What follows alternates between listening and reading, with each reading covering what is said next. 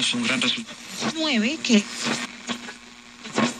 Hola, bienvenido, bienvenida y bienvenide a Eco Femenino, un podcast donde mujeres reales hablamos de temas reales. Si es la primera vez que escuchas uno de nuestros episodios, te invito a revisar todo nuestro contenido previo en Instagram y Spotify, donde estoy segura que encontrarás pláticas y temas súper interesantes en compañía de las mejores invitadas. Sin más que decir, comenzamos. Hello, hello amigos, amigas y amigues, bienvenidos, bienvenidas y bienvenides una vez más a Eco Femenino. Mi nombre es Gis García y hoy traigo un look como de Spice Girl o lo intenté. Entonces, bueno, pues bienvenidos.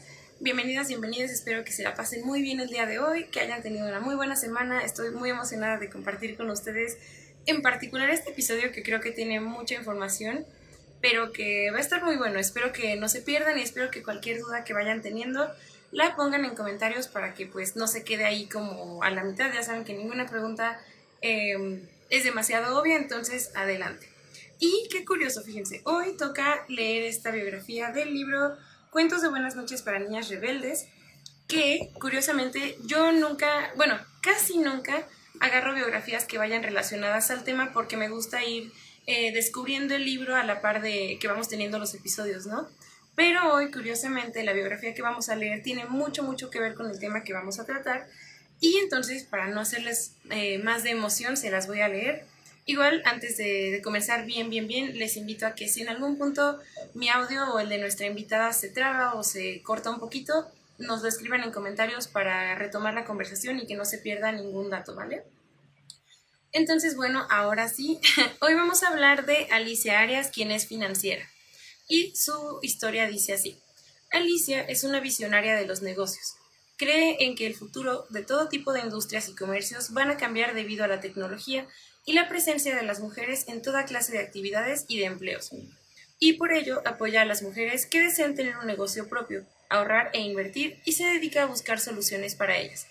Les enseña cómo usar su dinero y tomar decisiones financieras, lo cual es muy importante, pues en el pasado era común que los hombres administraran el dinero de sus esposas, madres e hijas, por lo que ellas no tenían independencia económica. El proyecto de Alicia se llama Mujeres en Finanzas y es una iniciativa de 16 ejecutivas que tienen como objetivo asistir a otras mujeres con sus negocios, orientándolas para que tengan un efecto social positivo y asesorándolas para que no abandonen sus profesiones. Su labor es muy valiosa porque empodera a otras mujeres, pues les ayuda a ganar dinero y también a hacerlo rendir en beneficio propio y de la sociedad. Como esta es una tarea que le apasiona, se preocupa por sus socias y clientes, también quiere que tengan, que cumplan sus sueños y que además de ser madres o amas de casa, tengan trabajos que las hagan sentir satisfechas. Alicia piensa que para contribuir al desarrollo económico del país es esencial que haya oportunidades de trabajo, de mercado y comunitarias para las jóvenes empresarias, y por ello fundó Mujeres en Finanzas. Y bueno, esta es la biografía que quería compartir con ustedes. Nuevamente, ella fue, bueno, esta fue la historia de Alicia Arias y nuevamente les quiero enseñar las ilustraciones de este libro que me parece que están muy, muy bonitas. Eh, y les invito a que busquen un poquito más eh, respecto a su historia porque creo que tiene mucho, eh, mucho que aportar a lo que ahorita queremos hacer como sociedad. Y pues justamente ese es el tema que vamos a tratar el día de hoy, ¿no? Que es eh, la libertad financiera de la mujer y cómo impulsarla. Y para ello, porque yo no estoy como experta en esta materia, pues encontramos una invitada que sí lo está. Entonces, déjenme darles la bienvenida eh, a nuestra invitada del día de hoy para que la conozcan y para que vean de verdad cómo nos va a ilustrar a todos, porque ayer que tuvimos una plática previa ella y yo, me, me abrió la mente y yo creo que hoy va a pasar eso mismo con ustedes. Entonces, Déjenme darle la bienvenida y comenzamos el día de hoy. Permítanme. Y de nuevo, muchas gracias también por unirse el día de hoy eh, para hablar de otro tema que creo que es muy importante. Nos va a dejar mucho y vamos a tocar varios temas. Sí, sí, va a ser una plática extensa, pero que creo que cada punto fue planeado así meticulosamente para que todos los que estamos aquí podamos entender bien qué onda y pues no nos perdamos de nada. Entonces, Julie, bienvenida. Y para todos quienes nos están viendo, bueno, hoy les quiero presentar a Julie Viveros Jiménez, quien tiene 20 años y está estudiando licenciatura en finanzas, pero actualmente también es interna en Equity Search en Acacia Capital. Y esto me parece bien, bien importante también porque más adelante eh, Julie nos va a platicar un poquito más sobre eh, cuál es esta labor que ella está desempeñando, porque creo que también tiene mucho que ver con lo que vamos a platicar el día de hoy. Entonces, pues bueno, Julie, gracias nuevamente por estar aquí el día de hoy y también por darte el tiempo de, de organizar junto conmigo todo el temario de hoy, que va a estar muy extenso pero interesante. Sí, justo, como les decía, vamos a tocar muchos, muchas cositas desde la parte de perspectiva de género, como ya más viendo cómo vamos a, ir abordando el tema de educación financiera y dónde comenzar a buscar la información y nuestra labor como financieros, ¿no? Entonces va a haber muchas perspectivas. Sí, igual los invito a que participen aquí en comentarios, cualquier duda, este, pues sí, alguna idea que les venga a la mente, la pongan para que también formen parte de esta conversación que vamos a entablar. Y nuevamente les repito, el tema del día de hoy es la libertad financiera de la mujer y cómo impulsarla. Y para esto pues vamos a entrar súper, súper en materia.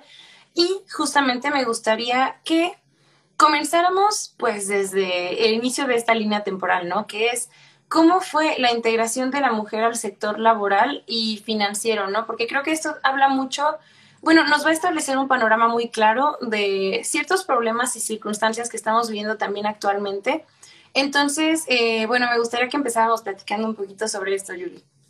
Sí, justo. Bueno, pues tenemos como antecedente también el que las mujeres son mm, de manera nata buenas administradoras, pero es a partir de 1940 que es que se nos da como que esta oportunidad de incursionarnos dentro del sistema financiero con el otorgamiento de créditos. Curiosamente, igual estos créditos fueron destinados a la parte de agricultura, que pues se entiende por el contexto histórico de los años 40, pero también dato curioso, siendo 13 años antes de que las mujeres pudieran votar.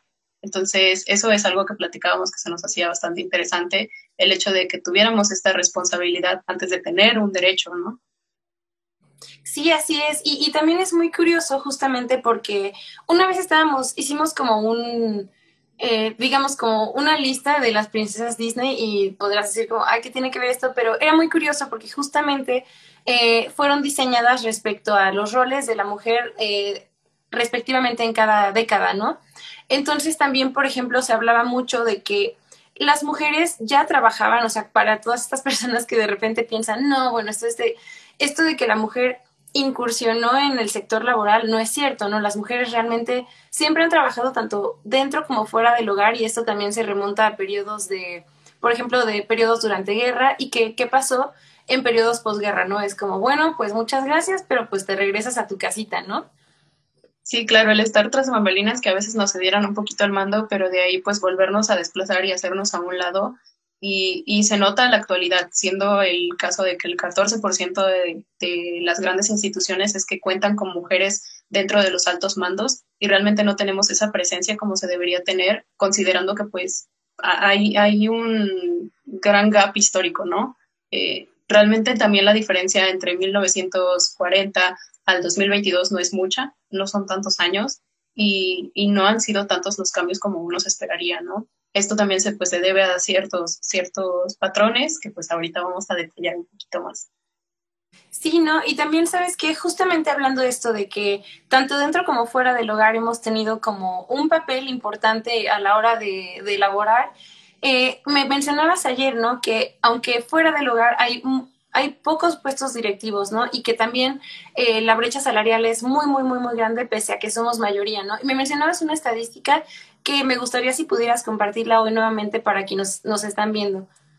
Sí, claro. En México somos aproximadamente más de 65 millones de mujeres, siendo también el número de hombres unos 63 millones, siendo nosotras mayoría incluso. Sin embargo, en la cuestión de población económicamente activa, solamente el 35% de esos 65 millones eh, están laborando en, las en la cuestión de mujeres mientras que por parte de los hombres, el 55% de los hombres son quienes están laborando actualmente, ¿no? Lo cual, pues, resulta curioso, siendo nosotras mayoría, ¿por qué nosotras tampoco no estamos acaparando ese mercado, no?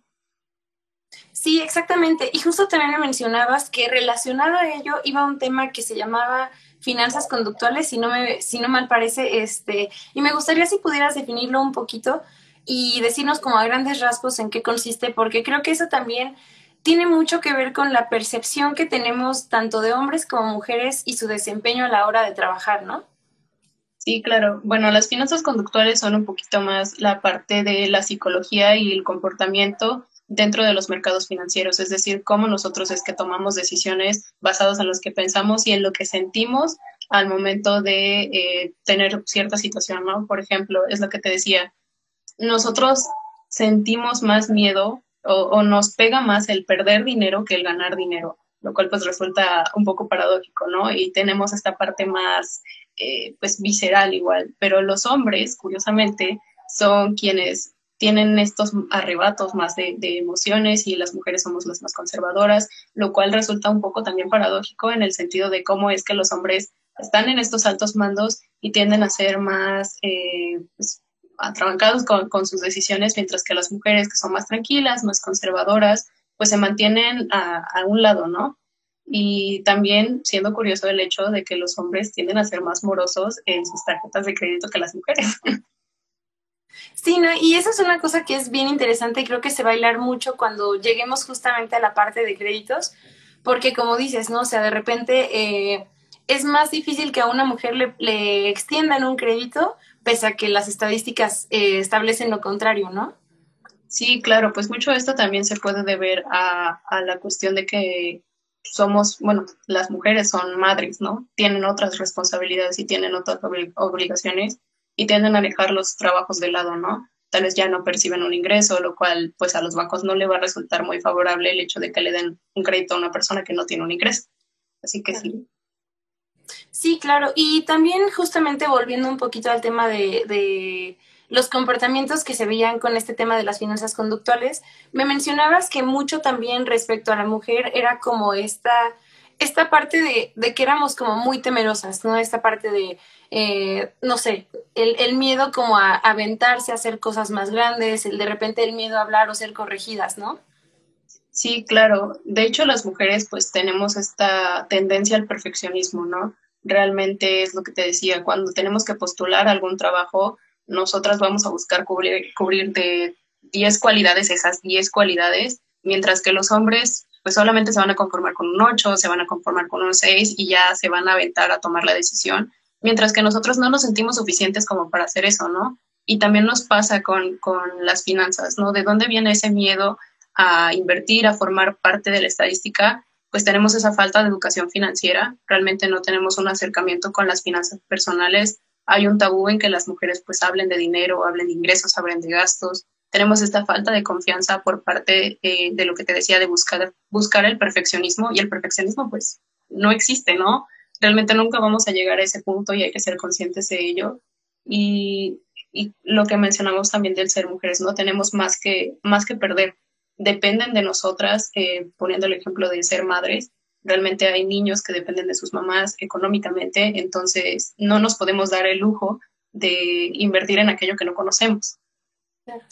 Sí, y también sabes que ahorita que mencionabas justamente esto de que eh, a, los hombres, históricamente hablando y respecto al, tema laboral, no les pesa tanto el salir de su zona de confort.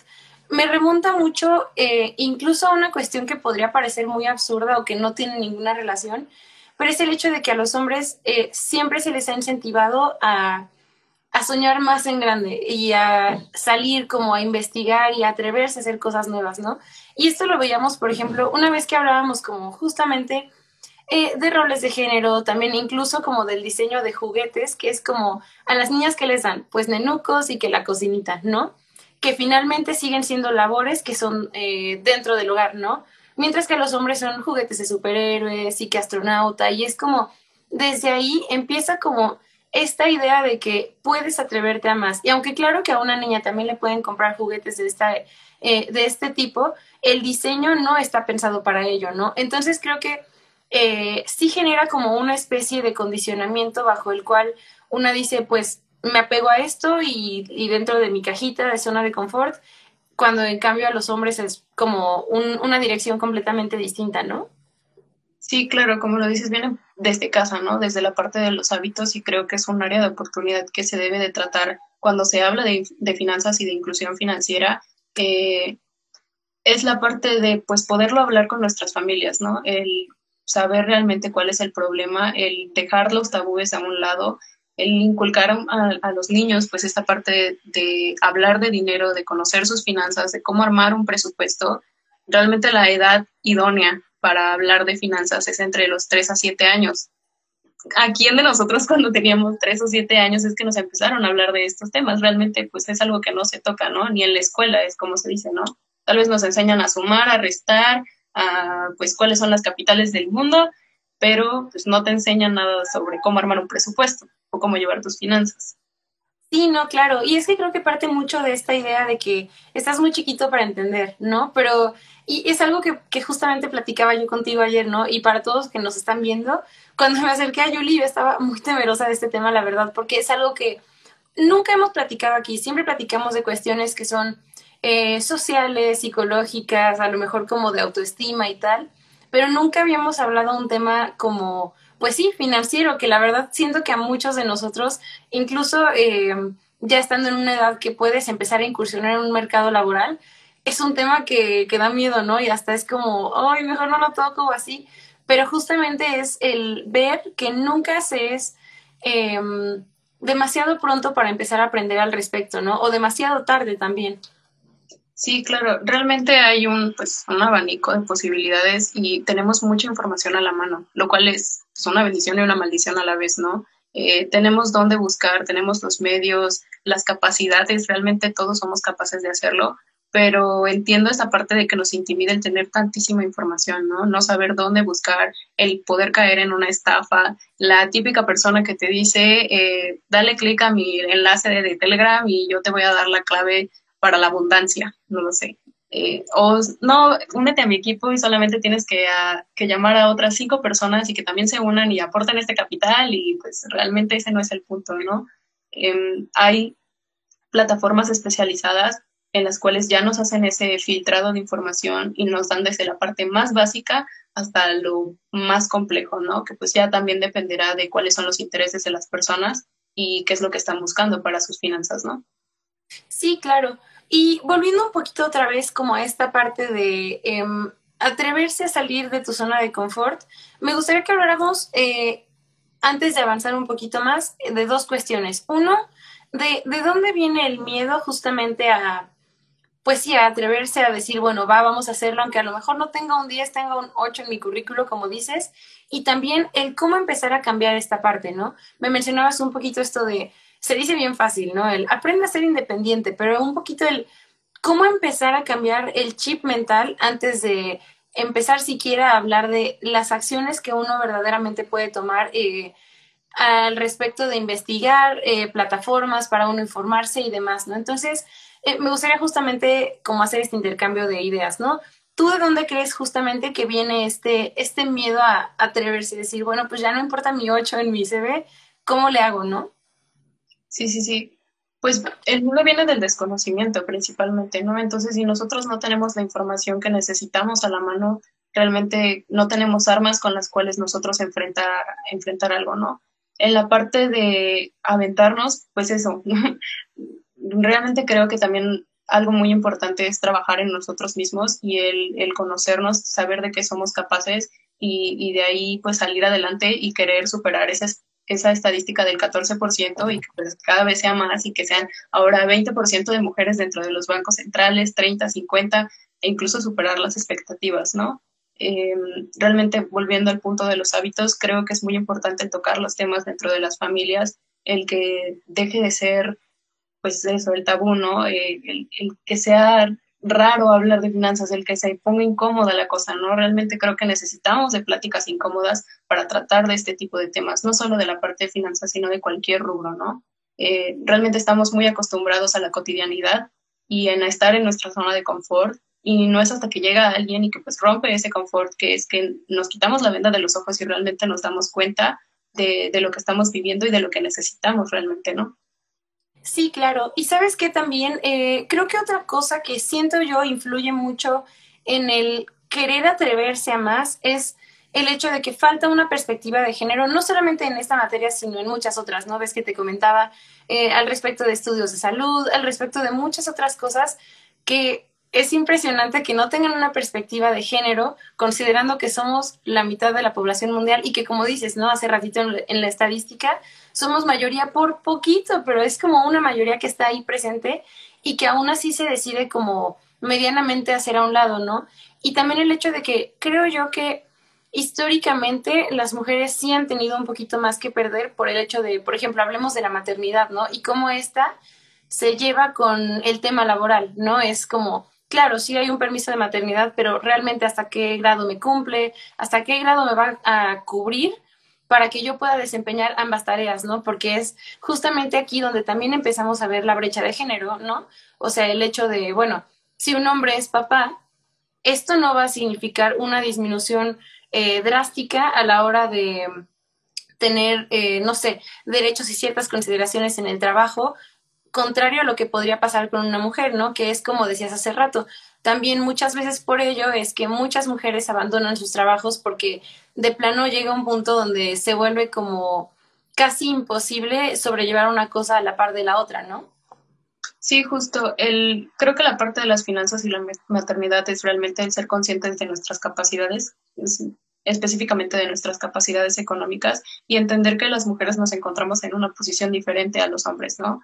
Eh, realmente la cuestión de planificación financiera, tomándolo ya como, como un conjunto, como una familia, las mujeres, por estadística, tendemos a, considerar más a nuestra pareja, a nuestros hijos, mientras que los hombres son más solitarios y más independientes en esas decisiones, en donde incluso no nos toman en cuenta, ¿no? Y, es bastante crudo el saber que pues no, no se tiene ese apoyo por, por, parte de ya sea tu pareja o, o de más personas que estén a tu lado, ¿no?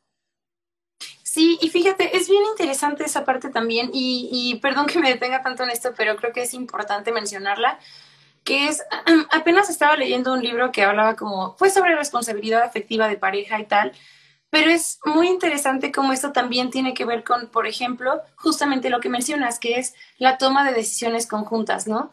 Y mencionaba, por ejemplo, el caso de una, de una señora que estaba empezando a ganar en su trabajo y como que un extra, digamos, lo tenía como de colchoncito, pero justamente pensando en emergencias de sus niños, familiares, etcétera. Mientras que, por ejemplo, a la hora que le reveló a su esposo, ¿no? Así de, oye, tengo este, digamos, este fondo de ahorro improvisado, este vato dijo, ah, pues lo gasto en mí o lo gasto en mi carro y es impresionante justamente como este orden de decisiones no responde a las mismas necesidades de familia, sino a lo que a mí como individuo me, me concierne, ¿no? Y es pues es, es, interesante porque es como, bueno, para una familia se necesitan dos o más personas, ¿no? Para tener un hijo también. Entonces, ¿por qué tomar decisiones que nada más afectan a una de las partes cuando las consecuencias van a ser para todos parejas, ¿no? Sí, claro, esta parte como del individualismo, ¿no? Y pues me agrada mucho la parte que tomas de, de esta señora que pues tenía su colchoncito y pues tocando también un punto de los fondos de emergencia, el también, el conocer esa parte de la libertad financiera, ¿no? Que platicábamos ayer la libertad financiera no es solamente tener pues este ahorradito de pues me puedo salir del trabajo y puedo estar seis meses bien a gusto sin tener que pues preocuparme por cuestiones de dinero, sino el también conocer las diferentes realidades de las personas, ¿no? El caso, por ejemplo, de esta señora. Realmente tu libertad financiera no puede ser mi misma libertad financiera, ¿no? Estar conscientes de toda esta gama de personas y de situaciones que, que acontecen eh, es bastante importante, ¿no? la libertad financiera realmente no es para personas millonarias, eh, para que sepan y realmente estén conscientes de que pues todas las personas podemos alcanzarla, ¿no? Tal vez tu libertad financiera sea pagar ese crédito estudiantil que tanto te molesta, el tener tu casa propia y dejar de rentar o pagar tu hipoteca, el poder pensionarte, no sé, a los 30 años, el tal vez realmente el dejar de laborar seis meses y pues decir me voy a tomar eh, mi añito sabático, no sé. Entonces, eh, el estar consciente de ello y el tomar acción, pues es lo más importante, ¿no? Eh, sería la parte de pues, manejar ese fondo de inversión, de crear un presupuesto, de comenzar a ahorrar, de comenzar a invertir y volvemos a la parte, me, me gusta hacer mucho hincapié en esto, en informarnos, ¿no? Realmente el tomar una decisión informada va a hacer que quites ese miedo y esos sesgos que tienes al momento de iniciar estas acciones y, es lo más importante dentro del ámbito. Sí, claro. Y justamente relacionado a esto, eh, me gustaría que justamente hablemos de, ok, ¿dónde están las áreas de oportunidad que una como mujer tiene, no? Ayer me mencionabas eh, varios puntos, pero por ejemplo, empezamos con el, ok, partamos de qué, qué estamos haciendo bien y mal nosotras como mujeres que, que laburamos o incluso, por ejemplo, partiendo desde la administración en el hogar, ¿no? De los gastos. Sí, claro. Pues bueno, Creo que uno de los principales errores que estamos cometiendo es el dejar las tareas a los terceros, es decir, pensar que la libertad financiera y la educación financiera es solamente una labor del gobierno o labor de demás instituciones, cuando son cosas que deben de comenzar desde casa, ¿no? Lo que comentábamos de que a platicarlo con los niños, el comenzar a sacar el tema de, pues yo tengo este ahorradito, yo tengo estos gastos y, convertirlo en una responsabilidad compartida, ¿no? Eh, y en este momento necesitamos pues invertir tiempo en aprender a invertir. Realmente también es una de nuestras obligaciones, e insisto, no podemos dejarle la tarea a las demás personas, ¿no? Nosotros podemos esperar mil años a que las demás personas hagan algo y no lo van a hacer. Entonces también nosotros debemos empezar a tomar acción por, por iniciativa propia y motivarnos a empaparnos del tema, animarnos a participar y, y a crear estos foros, ¿no? Y estos intercambios de ideas. Sí, claro. Y, por ejemplo, me remonta también un poquito a esta parte que, ahorita que dices, ¿no? Esto de, sí se tienen que hablar estas cuestiones económicas en la familia. Lo que dices, ¿no? Que de repente se dice como, no, es que el dinero no se habla en la mesa, es que no vas a decir cuánto ganas, no vas a decir cuánto gastas, pero para que un engranaje funcione, o sea, la administración de un dinero funcione, tiene que haber transparencia en el gasto, ¿no? Porque si no, también es mucho más difícil que uno realmente tenga conciencia de lo que realmente se está, o sea, el dinero que está llegando y el dinero que está saliendo, por ejemplo, sin ir más lejos del hogar, ¿no? Ya, ya ni siquiera hablemos de emprendimientos o de, eh, o de grandes empresas, sino desde la propia administración del hogar. Y justo me remonta también a lo que decías, ¿no? Como esta parte de los créditos y cómo los hombres eh, tienden a ser más morosos en esta parte. Y ayer que lo platicábamos te decía, ¿no? Como que intentando pensar como de una forma sencilla era como, pues sí, o sea, tengamos en cuenta que, por ejemplo, lo que decías, ¿no? Las mujeres son buenas administrando y esto se ha visto porque cuando solamente se reducía el trabajo a ser amas de casa, ellas eran quienes mantenían el engranaje andando siempre, ¿no? Y ponle que tu esposo te diera, ponle, aquí tienes 10 mil pesos, tú tenías que saber cómo administrarlo, cuánto gastar en cada cosa y muchas veces eh, a la hora que los hombres llegaban a meterse a este esquema dentro de de la organización en casa, ¿qué pasaba? No, no, no encontraban ni pies ni cabeza porque no tenían ni idea de cómo se administraba esta parte, ¿no? Sí, claro. Perdón, en los churros. no te preocupes. Sí, es, es esta parte de, de, insisto, de una labor conjunta y como dice mi papá, el chisme y el dinero están para contarse, chavos. Entonces, realmente, pues dejen a un lado sus estigmas, dejen a un lado sus sesgos. Es un tema importante que, te afecta a ti, a mí, a nosotros, a todo el mundo y estar conscientes de ellos, ¿no? Sí, justamente. Y, también, por ejemplo, eh, aquí, aquí algo que investigué, bueno, era como más bien una cita, pero es, tiene mucho que ver justamente con esta parte de la comunicación respecto a lo económico y su relación con la brecha salarial, ¿no? En plan, eh, encontré un artículo del financiero justamente donde decía que cerrar la brecha salarial de género no es, como dices, no es solamente labor del gobierno y de las iniciativas que ellos puedan tener, sino que tiene que ser una acción conjunta tanto de los emprendimientos pequeños como de la misma sociedad, ¿no? ¿Y esto qué quiere decir? Que desde acciones tan pequeñas como hay que hablar estas cosas y ver y entender cómo está funcionando, se puede empezar a tener más cultura financiera y empezar a cerrar esta brecha, ¿no? Sí, exacto. Eh, insisto, es un tema que pues se debe de poner sobre la mesa y no dejarlo de lado a, las demás autoridades, ¿no? Eh, realmente podemos comenzar desde nuestra trinchera, debemos de saber pues dónde, dónde informarnos y en dónde pues conseguir dicha información. Eh, realmente eso pues es crucial dentro del área de las finanzas, ¿no? como estudiante de finanzas también lo puedo decir, ¿no? A veces la información es muy abrumadora incluso para alguien que se desempeña en el medio, no sabes ni siquiera para dónde mirar, ¿no? Hay tantos instrumentos, hay muchas variedades y el saber cuáles son tus necesidades y qué se adapta mejor a ti, pues es lo primordial para ello, ¿no? Para que vayas haciendo un descarte y pues de todas esas mil opciones que tienes, pues realmente te quedes, no sé, con diez, con tres, con una y, y saber qué es lo que necesitas y para cuándo lo necesitas. Sí, exactamente. Y también justamente en este sentido, me gustaría que habláramos de la siguiente parte, bueno, de lo que me mencionaste ayer también, que es el tema de los instrumentos, el saber invertir y el motivarnos y forjar carácter, que también parte de esto, ¿no? De poder uno involucrarse en estas decisiones financieras.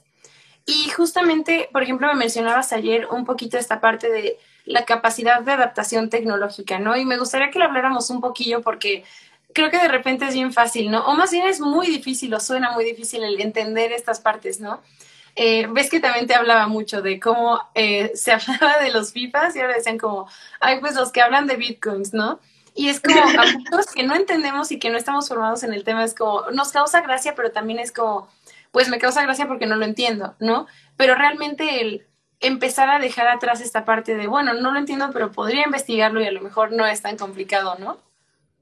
Sí, justo. Pues mira, de la parte de tecnología dentro de finanzas, eh, creo que lo que más se asociaría a ello serían las fintech, que son pues esta parte de estas industrias que buscan pues fusionar la parte de tecnología y la parte de finanzas en un mismo medio, ¿no? Lo que tiene por objetivo es el facilitar el acceso a estos servicios financieros, hacerlos más cómodos y precisamente más accesibles a todo el público. Eh, también dan esta parte pues de retroalimentación dando pues, clases, algunos tienen incluso foros, academias en donde pueden consultar cómo es que funcionan estos, eh, estos instrumentos y creo que es lo más valioso a comparación de bancos tradicionales, ¿no? Realmente tú vas a un banco tradicional y en qué momento te van a explicar cómo funciona un crédito, realmente lo que van a hacer es aprovecharse de tu ignorancia, ¿no? Y, y como en todo. Así que eso creo que sería lo primordial en la parte de tecnología y eh, pues nada, ¿no? Realmente en la parte de fintech hay muchísimas opciones. Por ejemplo, te comentaba la de Nubank, que creo que también se acopla bastante bien con el tema que comentábamos sobre las mujeres y su maternidad y el hecho de que a veces se ven limitadas en las acciones o en, no poder participar en el sector laboral, eh, como en la estadística que veíamos.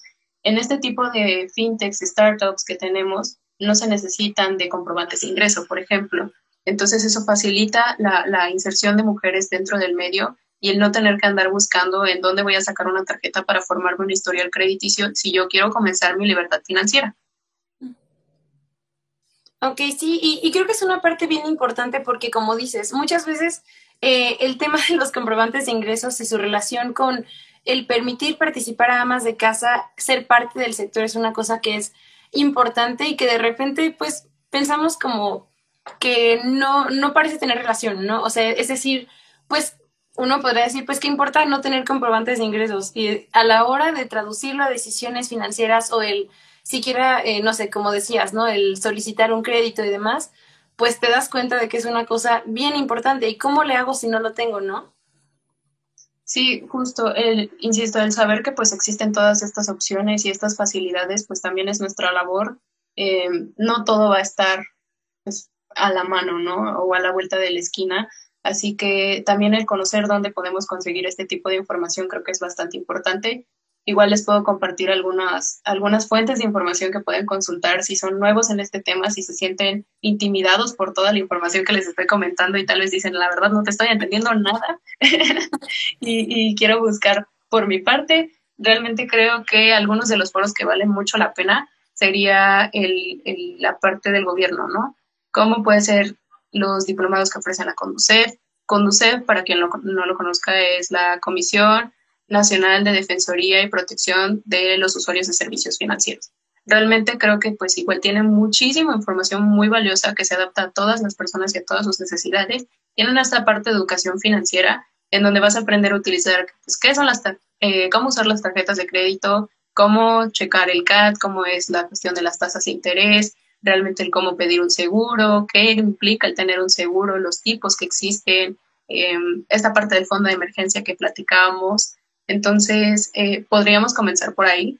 De ahí tenemos, por ejemplo, la Fundación Carlos Slim. Igual, si les interesa incluso otros temas, eh, ya sea, no sé, de mecánica, de ingeniería, de data, lo que sea, tienen un gran abanico de, de cursos. Entre ellos también tener esta parte de finanzas personales los cuales pues te ayuda bastante. Incluso algunos cuentan con, calculadoras, con calculadoras que te permiten sacar pues tu presupuesto, eh, qué créditos te convienen más, en la parte de ingresos y gastos, cuánto me queda pues para meterle al cochinito, para meterle a invertir y, y también punto importante dentro de esto, el saber que pues no todas las personas tienen la capacidad de, generar un ahorro, ¿no? De generar un eh, una inversión hay personas que viven al día, entonces retomando el tema de la libertad financiera, el conocer que hay muchas realidades, ¿no?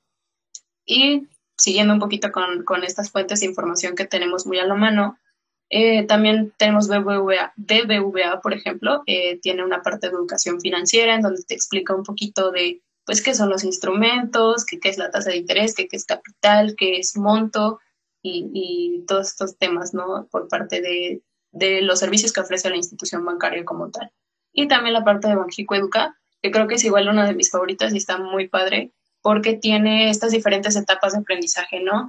Tenemos el Banjico Educa para pues, niños chiquitos en los cuales queremos que pues, comiencen a saber de estos temas y empujarse un poquito de ello, la parte de adolescentes y la parte de adultos, que igual es la parte que, que tú comentabas, ¿no? Realmente nunca se es demasiado grande para aprender algo y sepan que pues incluso aunque haya muchísima información, va a haber algo que se adapte a tus necesidades y que se adapte a tus capacidades también, ¿no?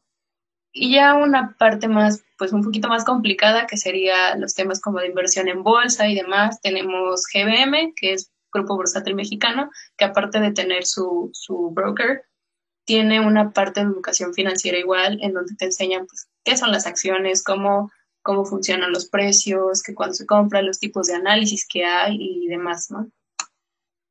Sí, justamente, y creo que eh, es súper valioso el hecho de que nos compartan estas herramientas, porque fíjate, por ejemplo, aquí en Distribución, mi banco justamente es BBVA y yo no tenía ni idea de que tenían esta herramienta donde justamente te puedes educar, ¿no?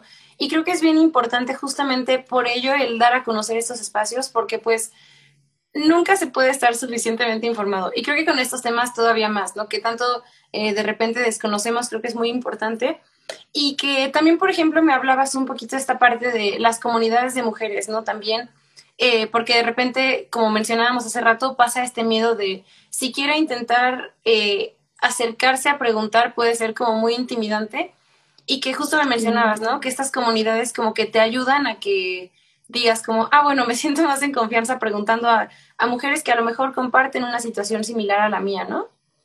Sí, claro, incluso va muy de la mano con lo que comentábamos al inicio de esta parte de la gran presencia de hombres dentro del medio de las finanzas, ¿no? Y de cómo es que a nosotras nos han pues ido metiendo al sector, pero no precisamente porque quieren, ¿no? Sino porque han necesitado de nosotras, porque ellos no han logrado estar presentes y, y precisamente porque no se tiene pues esta comprensión por parte a veces de los hombres es que está el mansplaining y que nosotras pues tenemos ese miedo de que llegue una persona y nos intente corregir y, sentirnos más intimidadas de que pues no sabemos y ya no podemos, ya no queremos preguntar, ¿no?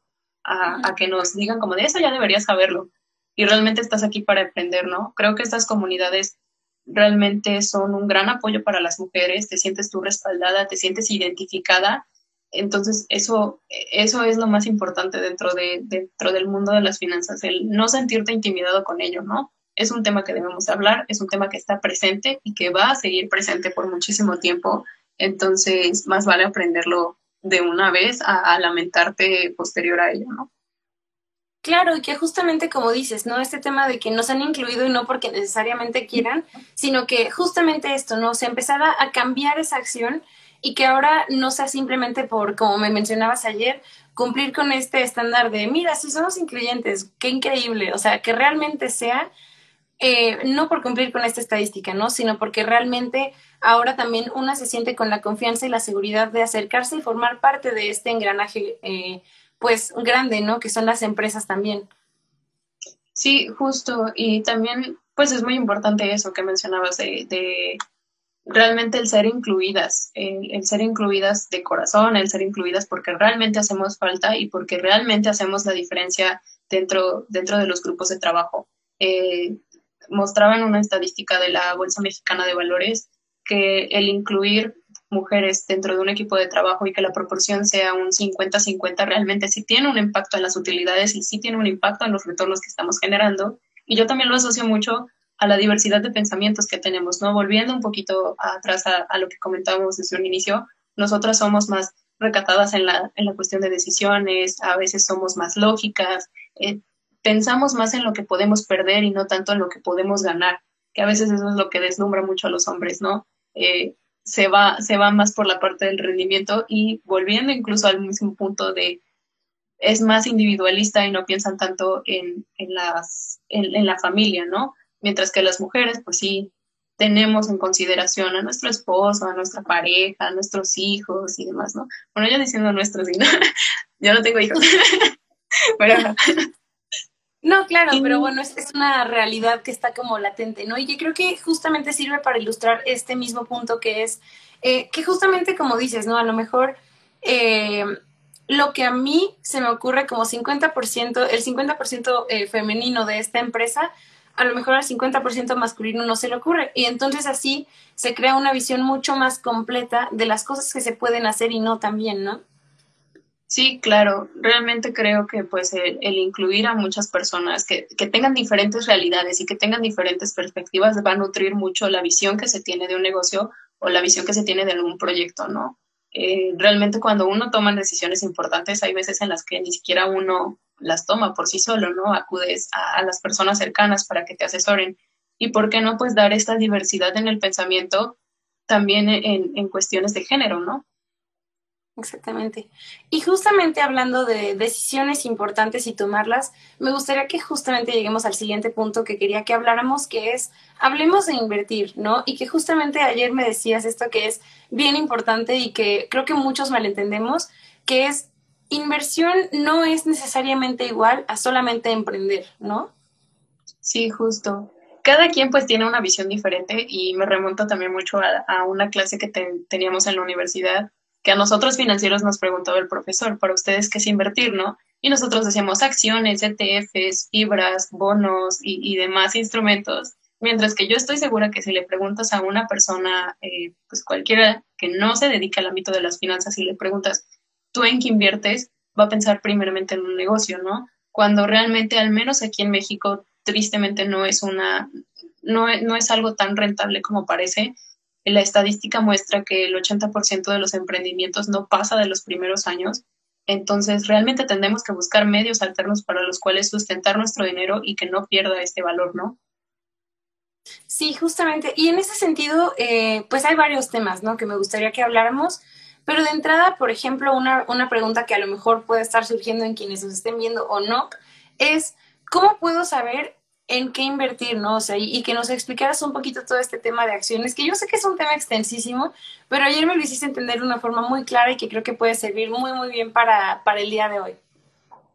Sí, claro. Bueno, dentro de todas las opciones que tenemos, creo que podemos partir desde lo más básico y lo más, eh, lo menos arriesgado para todo el público, que sería la parte de los bonos, eh, y de ahí lo más difícil, que sería la parte de, pues, no sé, criptomonedas. Y es el ejemplo que te daba, de realmente esto, eh, todas estas escalabilidad de, opciones lo podemos comparar con ese capítulo de Bob Esponja en donde aparecía la choza de los pequeñines. La choza de los pequeñines serían los setes o bonos, mientras que pues el otro como gimnasio este súper rudo y darqueto eh, serían las criptomonedas, ¿no? Realmente eso ya implica una relación dinero y tecnología que ni siquiera el dinero a veces lo logramos entender en su totalidad y compaginarlo con otra, eh, otra otro ramo que pues es tan novedoso y que está en constante cambio, realmente puede resultar algo difícil. Bueno, y bueno, partiendo del tema de, de acciones, que es lo que me estaba solicitando, eh, las acciones son estas participaciones dentro de las empresas.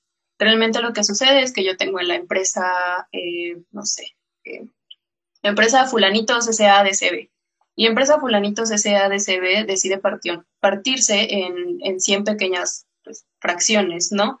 Entonces estas 100 pequeñas fracciones las van a vender a un peso a cada una de las personas. Si yo decido comprar 20 pesos de Fulanitos SADCB, pues estoy teniendo una participación del 20% dentro de, ese, dentro de esa empresa. Realmente, en la realidad, eh, no es a esta escala, ¿no? El, las participaciones son muchísimo mayores, el número de acciones y el número de divisiones y fracciones que hay eh, es muchísimo mayor, entonces nuestra participación como, sí, sí fui CEO de esa empresa, realmente nuestra participación llega a ser mínima, ¿no? Eh, pero el saber que pues tenemos esa opción de, de, de producto financiero para pues poder solventar y pues tener nuestro dinero respaldado y que no pierda valor, ¿no? Y por ejemplo, también eh, hablando de las otras opciones que nos mencionaste, me gustaría que nos hablaras como justamente de los bonos que me mencionabas. Es la parte como más segura, más fácil de entender. Y esto de los ETs, ¿no? Que creo que ayer me quedó muy claro y creo que también puede ser eh, de mucha utilidad para también quienes nos están eh, viendo el día de hoy. Sí, claro. Bueno, pues los bonos son estos instrumentos de renta, de renta fija, ¿no? Y tal vez digan, pues, ¿qué es eso de instrumento de renta fija? Ah, pues lo que hace Banco de México es emitir deuda. Así como nosotros solicitamos un crédito al banco y le tenemos que pagar un interés, eh, precisamente porque nos estén prestando ese dinero, lo que hacemos nosotros con los bonos es prestarle dinero a estos bancos centrales. Entonces, por prestarle dinero a esos bancos centrales es que nosotros nos van a dar pues, un premio, ¿no? Un premio precisamente por, por este, un premio precisamente por, esta acción que estamos dando, ¿no? Bueno, este dinero que le estamos otorgando. Y el Banco de México, pues, ¿para qué va a utilizar pues este dinero prestado? Te dices tú, pues, realmente podría imprimir más dinero, pero ya veremos pues, qué consecuencias tiene el imprimir más dinero, ¿no?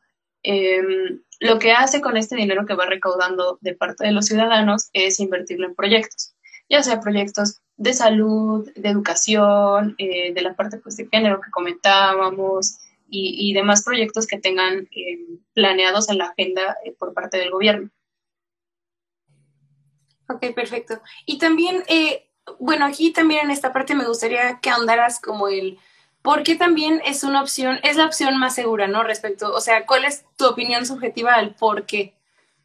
Ah, bueno, pues realmente cuando uno invierte en bonos, estás invirtiendo prácticamente en, en el país, ¿no? Y tiene como respaldo al Banco Central. El Banco Central es muy difícil que se quede sin dinero, ¿no? Es lo que comentaba con los créditos. Es prácticamente lo mismo, pero nosotros le prestamos al Banco Central y en los créditos un banco nos presta a nosotros. Realmente eh, un banco le va a prestar a alguien que no tenga el capital necesario como para llegar a cubrir ese, ese crédito. Pues no. Y en el caso del Banco Central, pues es muy difícil que caigan en esa probabilidad de impago, porque el banco siempre tiene la probabilidad, la posibilidad, perdón, de imprimir más dinero. Entonces es imposible que, que se llegue a esa probabilidad de impago, además de que para que no te paguen tus CETES, el, realmente el país tendría que quebrar, lo cual vemos muy difícil y bastante lejano, esperemos. Entonces, por eso es la opción más segura, ¿no? Mientras que las acciones, realmente también hay una parte de especulación, ¿no? El cuánto creo yo que vale esta empresa de fulanitos SADCB, pues para mí la empresa vale un peso. Ah, pero para Sutanito la empresa realmente vale dos pesos, ¿no? Y es en donde está igual esta disonancia de cuánto vale realmente y de a cuánto lo estoy vendiendo y se vuelve más especulativo y a ver de pues yo le adivino el precio o yo le adivino el otro. Sí, claro. Creo que, creo que también justamente es importante mencionar como esta diferencia de por qué puede ser más segura una opción o más viable que la otra respectivamente al, al usuario que se quiera acercar, ¿no? Y también me mencionabas ayer el tema de eh, los, los fideicomisos de bienes inmuebles, que creo que de una u otra forma a lo mejor sí estamos familiarizados con ello nada más, no en estos, em, en estos términos como técnicos que a lo mejor tú conoces, pero si pudieras como explicarnos un poquito al respecto y en qué consiste, estaría súper bien también. Sí, claro. Eh, pues bueno, primero hablamos de los CETES, los cuales podríamos decir que están en el nivel cero, ¿no? No representan ningún riesgo, riesgo para nosotros. De ahí creo que podríamos escalar a esta parte de las fibras, ¿no? Que son los fideicomisos que, mencionabas, ¿no? Lo que hacen los fideicomisos o, las fibras es eh, financiar proyectos, proyectos en los cuales se busca la construcción de bienes inmuebles. Precisamente a través de ello de las fibras le estoy dando dinero a, aportando dinero a este fideicomiso, perdón, y a través de este fideicomiso lo que van a hacer es construir hoteles, construir eh, pues, departamentos, eh, no sé, fraccionamientos y demás, ¿no? Y aparte de ello, nosotros vamos a recibir pues una remuneración, ya sea trimestral o, depende de la temporalidad del, del, que estemos invirtiendo, por, por haber aportado este capital desde un inicio, ¿no? Y también es lo que pasa con las acciones. Realmente las acciones, algunas eh, deciden otorgar dividendos. Los dividendos son las utilidades que generó pues mi empresa. Polanitos SADCB le fue súper bien el año pasado y tuvo eh, pues grandes retornos, ¿no? Ahora yo como empresario de fulanitos de CADCB, me toca decidir qué voy a hacer con esos retornos. Se lo voy a dividir a todas las personas que decidieron y creyeron en mí al aportar o al comprar una de mis acciones o mejor lo reinvierto en mi negocio y pues no sé, compro maquinaria, eh, pues, mano de obra, capacito a mi mano de obra y posterior a ello pues crear este desarrollo o crecimiento de mi misma empresa y pues generarles mayores retornos tal vez en un futuro a todos los que creyeron en fulanito CSADCB. Ok, perfecto. Sí, creo que es importante hablar de esta parte porque de repente, como te digo, suele sonar muy confuso y a lo mejor también aquí todavía en lo que se asienta la información puede serlo. Igual, si tienen alguna duda, algo que a lo mejor no les quedó muy claro, pónganlo aquí en comentarios para que no avancemos tanto y no se pierdan tanto en esta parte, ¿no? Y justamente ahora, como en, el siguiente punto que quisiera tocar, lo hilaría mucho con esto que dices, ¿no? De, claro, se puede imprimir más dinero, pero ¿qué implica justamente el imprimir más dinero? Y aquí es el hablar un poquito de qué onda con la inflación y pues, para no ser Andrea Legarreta, decir, ¿en qué me afecta a mí la inflación, no? A mí que quiero invertir, a mí que quiero participar en este, en este tema financiero. Claro. Pues mira, ¿qué es la inflación? La inflación es aquello que hizo que nuestros abuelitos hace 70 años aproximadamente con un peso pudieran comprar su despensa, dos terrenos, una casa y un coche. y que nosotros en este año 2022 realmente con un peso podamos comprar media pica fresa. Así que eh, en esa analogía es como lo podría yo comparar realmente la inflación es pues, un excedente de dinero, ¿no? Que es lo que te comentaba de, de, la parte de la isla desierta, que, que vimos en Twitter ese ejemplo, súper famoso, en donde tenemos una isla en donde tenemos 100 cocos, ¿no? Y estos 100 cocos deciden costar, pues, vamos a decidir que cuesten un peso. sí, subió el gancito 22 pesos, está muy, muy, crítico ese asunto. Pero bueno, volviendo al ejemplo de. Están a 40 pesos. sí, sí, sí. Ya. Está tremendo el tema. Por eso inviertan, chavos. Pero bueno, tenemos esta isla desierta en donde tenemos 100 cocos y cada uno decidimos que va a costar un peso, ¿no? Y pues tenemos 100 pesos dentro de nuestra economía, ¿no? Pero de repente nosotros decidimos que vamos a acuñar otras 100 monedas y ahora tenemos 200 pesos dentro de nuestra economía, pero seguimos teniendo los mismos 100 cocos desde un inicio, ¿no? Entonces, ¿qué va a pasar si esa cantidad de cocos no está aumentando? pues van a costar cada uno dos pesos. Y si volvemos a imprimir, bueno, a acuñar, porque las monedas se acuñan, no se imprimen, a acuñar otras 100 monedas, pues ahora vamos a tener 300 monedas en la economía y seguimos teniendo esa misma cantidad de cocos. Ahora van a costar 3 pesos y así va a pasar hasta que lleguen a 22 pesos como un gansito y ya van a poder intercambiar gansitos por cocos. Eh, entonces es eso, ¿no? Es esa disonancia entre el imprimir más dinero que no se está viendo respaldado por un aumento de producción, que es lo que te decía, ¿no? Normalmente uno, cuando quiere ganar más dinero, ¿qué haces? Trabajas más, ¿no? En horas extra, dobleteas turno, pero ¿qué pasa cuando uno se queda sentado y de repente empiezas a recibir dinero de la nada, ¿no? Es donde, pues, ay, ¿de dónde está saliendo este dinero? Entonces, e, es eso, ¿no? El, el, el que no haya un exceso de masa monetaria dentro de la economía, ¿no? Claro. Eh, antes de avanzar, perdón, hacen una pregunta que es, ¿dónde puedo invertir en fibras y acciones? En fibras y acciones puedes invertir en, por ejemplo, lo que mencionaba de, GBM. Dentro de GBM tienes, por ejemplo, Fibra 1, Fibra Monterrey, eh, estos son algunos de los ejemplos. Para invertir en fibras también debes de conocer un montón el proyecto que están respaldando, ¿no? Así que, insisto, yo incentivo mucho la parte de que tienes que estudiar precisamente el, ¿cómo se llama? el producto por el cual vas a invertir y en el cual vas a dejar tu dinero, porque nadie quiere perder dinero realmente, ¿no? Pero pues focalizando de nuevo la pregunta, ¿en dónde? Dentro de un broker, especialmente que sea regulado, entonces GBM. ¿Dónde van a checar que esté regulado? Dentro de la página de la Comisión Nacional Bancaria y de Valores, para que una institución financiera pueda laborar dentro del país, debe de contar con las credenciales necesarias para poder hacerlo. Si no tiene las credenciales necesarias y no está respaldado por ciertas autoridades, está la posibilidad de que pierdan su dinero. ¿Qué puede pasar? Yo decido invertir a través de esta plataforma que se llama, no sé, eh, ahí den opciones en los comentarios si gustan. Eh, XSADCB decimos invertir en este broker que se llama X, Broker X. Pero Broker X resulta que no tiene estas credenciales y yo estoy poniendo todo mi dinero ahí. ¿Qué puede suceder? Que pues desaparezcan, se lleven todo tu dinero y no vas a poder reclamar en ninguna instancia del gobierno porque no estaba eh, acreditada. Es como este caso de las universidades que no cuentan con su REBOE, que estudian ahí su carrera y sí el título universitario, pero cuando buscan su cédula profesional no existe y ya no pueden reclamar. Algo así pasa con las instituciones financieras.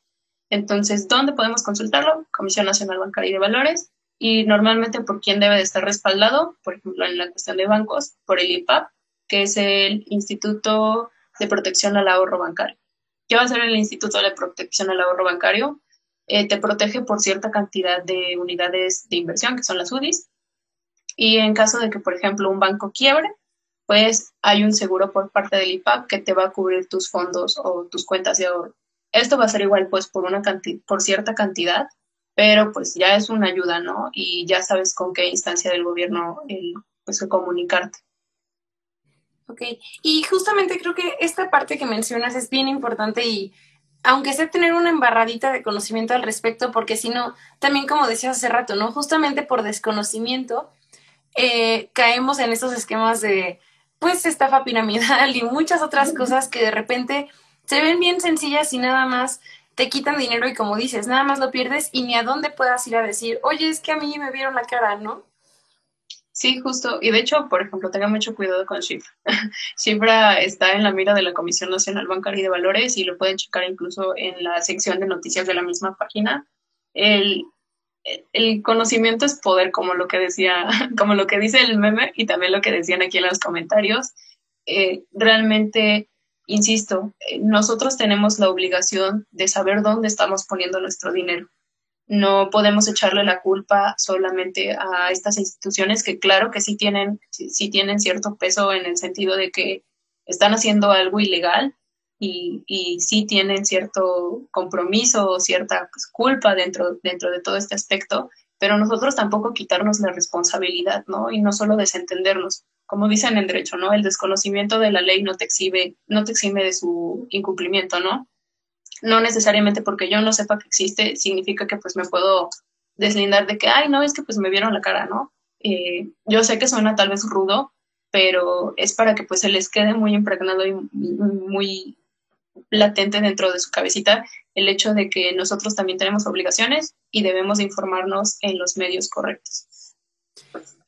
Te hacen otra pregunta aquí en comentarios. Dice, ¿consideras buena estrategia el inflar, entre comillas, la tasa de interés de manera artificial para combatir la inflación o existen formas menos agresivas que podrían emplearse? ¿Cómo? Sí, sí, chicas, si tú no entendiste, yo me ¿Consideras buena estrategia el inflar la tasa de interés de manera artificial para combatir la inflación o existen formas menos agresivas que podrían emplearse? bueno, pues el inflar la tasa de, interés realmente pues también tiene ciertas implicaciones. Eh, los créditos se vuelven más caros, el invertir se vuelve más, eh, ¿cómo se llama? Más atractivo, ¿no? En el hecho de que nosotros cuando estamos invirtiendo pues vamos a buscar una tasa de retorno mayor, pero cuando estamos pidiendo un crédito, realmente lo que estamos haciendo es pagar ese porcentaje, ¿no? Y entre más grande sea el porcentaje, pues no nos va, no nos va a ser tan atractivo porque pues tenemos que pagar más al final. Resulta un buen medio en el sentido de que sí se está logrando ese punto de retirar dinero de la, economía, que es lo que les decía, los 200 pesos que tenemos en monedas eh, y tenemos los 100 cocos de producción y realmente empiezan a costar 2 pesos, estamos quitando esos 100 pesos y pues vuelven a costar un peso cada uno, ¿no? Probablemente sí haya eh, opciones pues más amigables y menos bruscas eh, para pues la población en general, pero pues también sería una cuestión de meditarlo. Eh, creo que sería algo que podría responder tal vez en un futuro. no tengo ahorita como que los medios de la información para poder emitir una, una, una decisión contundente, ¿no? Una opinión.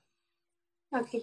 Y, ok, avancemos un poquito más en el tema del día de hoy, que es eh, algo que mencionábamos, ¿no? También ahora la parte de, o que hablemos de la tarea de los financieros tal cual, ¿no? A la hora de, eh, ¿qué se tendría que hacer, ¿no? Lo que decíamos de diseñar casos particulares y todo para que la gente pueda empezar a integrarse al tema financiero, ¿no?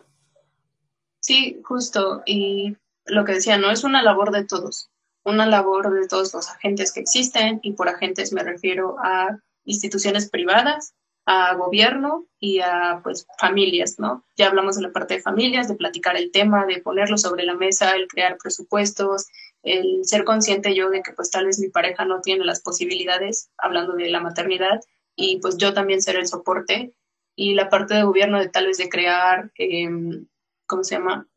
Estos, estos programas de educación financiera, lo que hablábamos de la Conducef, el seguirlo incentivando. Y por parte de la iniciativa privada, que creo que sería más de, lo de los financieros, creo que lo importante sería crear inversiones de impacto, ¿no?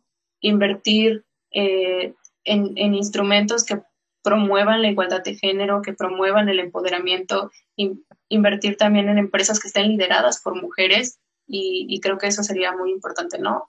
Incluso retomando un poquito el tema de, los bonos que les explicaba, ya que tenemos este contexto de qué es, pues es el pedir prestado para financiar un proyecto y que pues vas a recibir una tasa de retorno, el crear bonos temáticos, ¿no? Realmente creo que igual se acaba de emitir un bono temático el año pasado que lo que busca es em, tener esta, este, este fondeo y esta recaudación de dinero para canalizarlo a un proyecto que busque incentivar a las mujeres dentro del, sistema financiero y que pues tengan mayor presencia.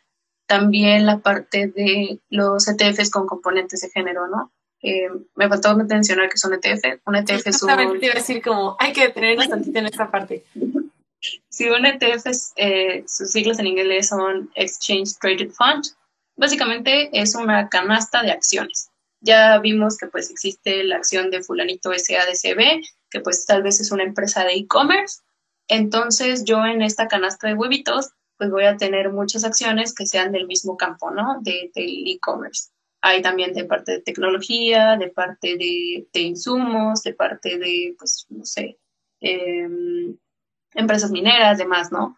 Eh, entonces, creo que pues igual esa sería una alternativa que podemos hacer desde nuestra trinchera. Y si no quedó claro, bastante claro la parte del de, ETF, lo que hace también es diversificar. Y diversificar es muy importante igual dentro del área de las finanzas y también creo que es un concepto que necesito que les quede claro a todas las personas. Eh, no podemos poner todos nuestros huevos en una misma canasta, ¿no? E incluso lo podemos comparar, no sé si vieron eh, Squid Game, me supongo yo que sí, muy popular. Eh, hay un personaje financiero el cual menciona esto, ¿no? De no podemos ponernos todos en la misma figurita de estrella o la misma figurita de círculo, porque no vamos a conocer qué más eh, sucedía si nos colocábamos en las demás opciones, ¿no?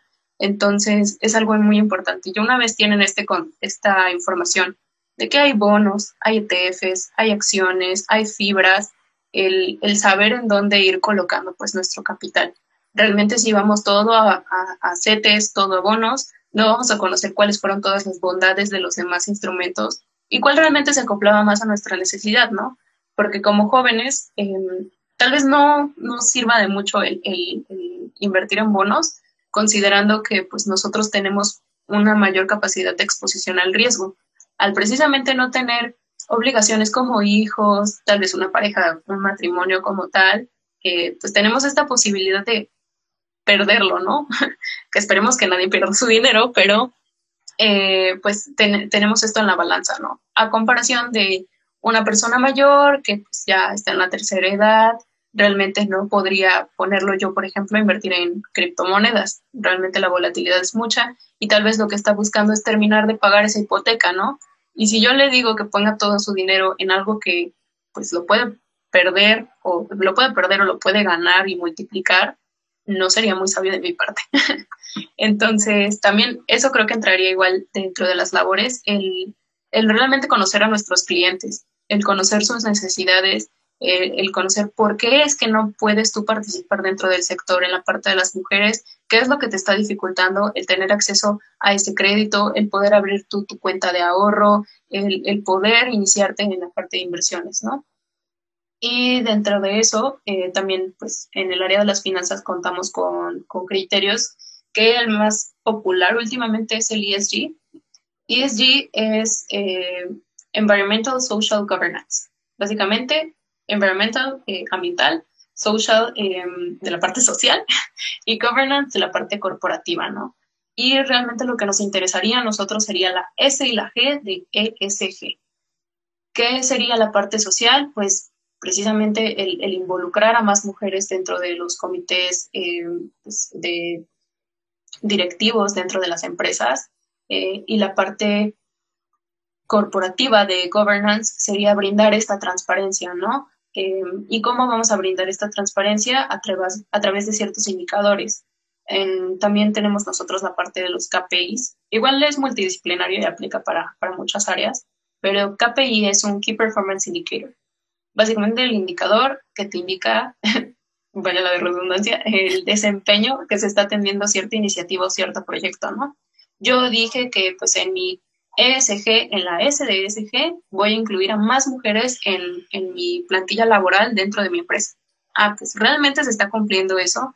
Pues voy a checar en los Key Performance Indicators si realmente, ah, pues sí, mira, el número de mujeres, el porcentaje sí aumentó del año pasado al año actual y mira, incluso tuvimos un mayor rendimiento por haber incluido precisamente a esas mujeres dentro de la plantilla, ¿no? Entonces, no solo sería el tomar acción, sino sería el divulgar esa misma, esa misma información y sustentarla con esos datos y con esa, con esa data, con esa información, perdón. Em, creo que eso nos va a dar eh, bastante certeza y confianza de que se están haciendo las cosas bien, de que realmente nosotras estamos haciendo la diferencia y no solamente va a ser esta parte del pinkwashing de como de, ay, sí, sí, estamos haciendo las cosas, pero no rendir cuentas. Sí, exactamente. O sea, que esta inclusión realmente se vea reflejada, ¿no? No que solamente sea decir por decir, sino que realmente se le tome en cuenta, ¿no? O sea, porque también he sabido de, pues, sin ir más lejos, ¿no? A lo mejor restaurantes donde tienen mujeres laborando, sí, pero solamente las tienen ahí como de adorno y realmente no desempeñan un, un papel significativo porque no se les permite, ¿no? Entonces, que realmente el meterlas a una a un ambiente laboral que realmente signifique un cambio, no solamente para la empresa y su productividad, sino también para ellas mismas, ¿no? O sea, en, el sentido de no solamente me tienen aquí de, de, estandarte o de adorno y decir, sí, somos incluyentes, sino que realmente uno pueda aportar su valor como persona y como mujer dentro de este mismo mercado, ¿no? Sí, claro, el saber que, insisto, volviendo al otro punto, el que haya esta diversidad de pensamientos, el que realmente sí tiene un impacto el tener mujeres dentro de las empresas, ¿no? Lo, que te digo de esta estadística de que sí, sí genera un mayor retorno el tener eh, pues esta perspectiva femenina dentro del área de las finanzas, el saber que tal vez nos podemos desempeñar precisamente por estas mismas características en sectores em, específicos, ¿no? Al ser más conservadoras, tal vez nos podríamos especializar en la parte de bonos, ¿no? Que es lo que mencionaba, que es algo más, eh, pues más tranquilo, menos riesgoso, entonces, también el saber el, expertise de cada persona y el saber a dónde delegar su tarea y en dónde ir posicionándola estratégicamente para que sea un buen match en tu, en tu equipo. Claro, y también me mencionabas eh, otras dos partes, ¿no? Que es justamente algo que se hilaba con lo que mencionábamos hace rato, que es el crear programas de educación financiera para mujeres, ¿no? Pero específicamente diseñados con esta perspectiva de género, que decíamos que era una cosa como importante y que todavía se podía implementar como con eh, mucha más vehemencia, ¿no? El decir, sí, no solamente tenemos tres, sino a lo mejor tenemos diez programas a partir de los cuales puedes empezar a informarte respecto a este mismo tema, ¿no? Sí, justo, y el tal vez el ir delimitando bien, pues, cuáles son las características de cada programa, ¿no? Incluso dentro de ello, insisto, vamos a tener muchísimas opciones y realmente yo no quiero saber un programa de cómo llevar mis finanzas si soy una mamá y pues soy una persona de 20 años, ¿no? No, realmente eso no atiende a mis necesidades y me voy a sentir como que pues me estoy llenando de información que no me está nutriendo y que no me está sirviendo para mis propósitos. Entonces, eh, eso, ¿no? El saber focalizar realmente hacia dónde está mi target y, cubrir esas necesidades que, que están presentando precisamente ese, ese sector de la población. Claro, y también me mencionabas justamente el tema de los portafolios con valor, ¿no? ¿Podrías hablarnos un poquito más de esto? Creo que tiene mucho que ver con lo que mencionabas justamente de eh, ambiental, social y demás, ¿no? Pero justamente el ahondar un poquito más en esta parte que, como me decías, puede ser una, eh, una buena estrategia como para empezar a, a mejorar este panorama financiero que tenemos como mujeres, no solamente supongo en el mundo, sino también en el país en particular. Sí, claro. Esta parte de portafolios con valor creo que es algo que podemos aplicar tanto financieros como personas eh, no del medio que, que, estén pues desde este lado de, de, la trinchera. Em, lo que podríamos hacer como individuos es realmente el invertir eh, en empresas que pues estén lideradas con mujeres o que tengan esa perspectiva femenina o que creen servicios o bienes que precisamente estén dirigidos a, a estas mujeres, ¿no? Tal vez yo invertir en algún negocio que sé que pues está pues motivando la parte de em, educación de las, de las niñas, la parte de, em, ¿cómo se llama? Eh, la, la, parte de salud de las mujeres, eh, también ese es un tema que pues se tocó mucho el año pasado en cuestión de, del impuesto rosa y demás, ¿no? Creo que eso es lo que podríamos hacer nosotros, mientras que igual los financieros podrían hacerlo también desde esa parte que comentamos de los bonos temáticos, ¿no? El complementar estos portafolios de inversión con, con instrumentos que también tengan perspectiva de género. Claro. Y justamente, un poquito ya empezando a cerrar, eh, me gustaría justamente mencionar del mismo artículo que saqué eh, esta cita anterior, es hablar un poquillo más de por qué es importante todo lo que estábamos hablando el día de hoy, ¿no? Hablemos justamente de la brecha salarial. En México, por, por ejemplo, las mujeres ganan en promedio 27% menos que los hombres. Y esta, esta cifra sube a 30% en puestos directivos.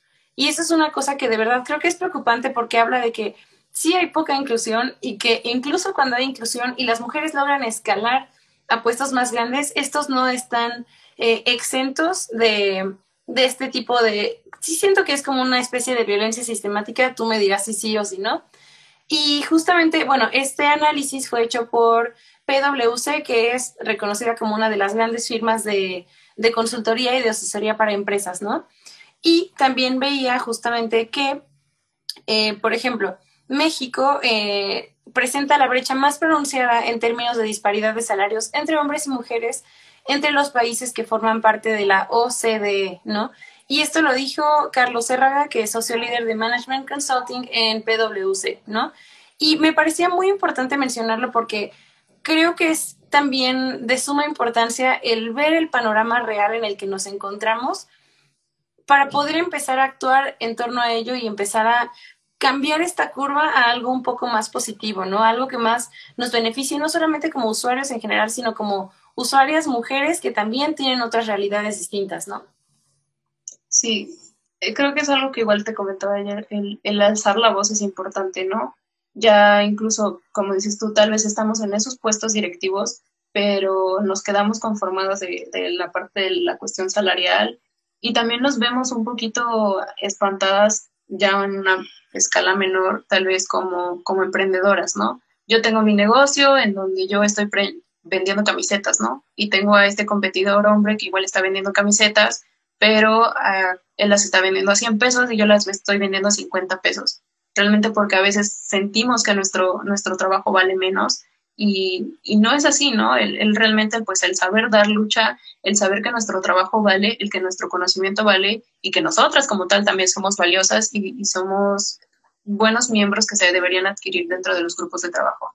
Creo que también es una parte ya eh, cultural tristemente nuestro México es muy machista y es muy misógino y viene desde costumbres ya pasadas y, generaciones muchísimo anteriores a nosotros.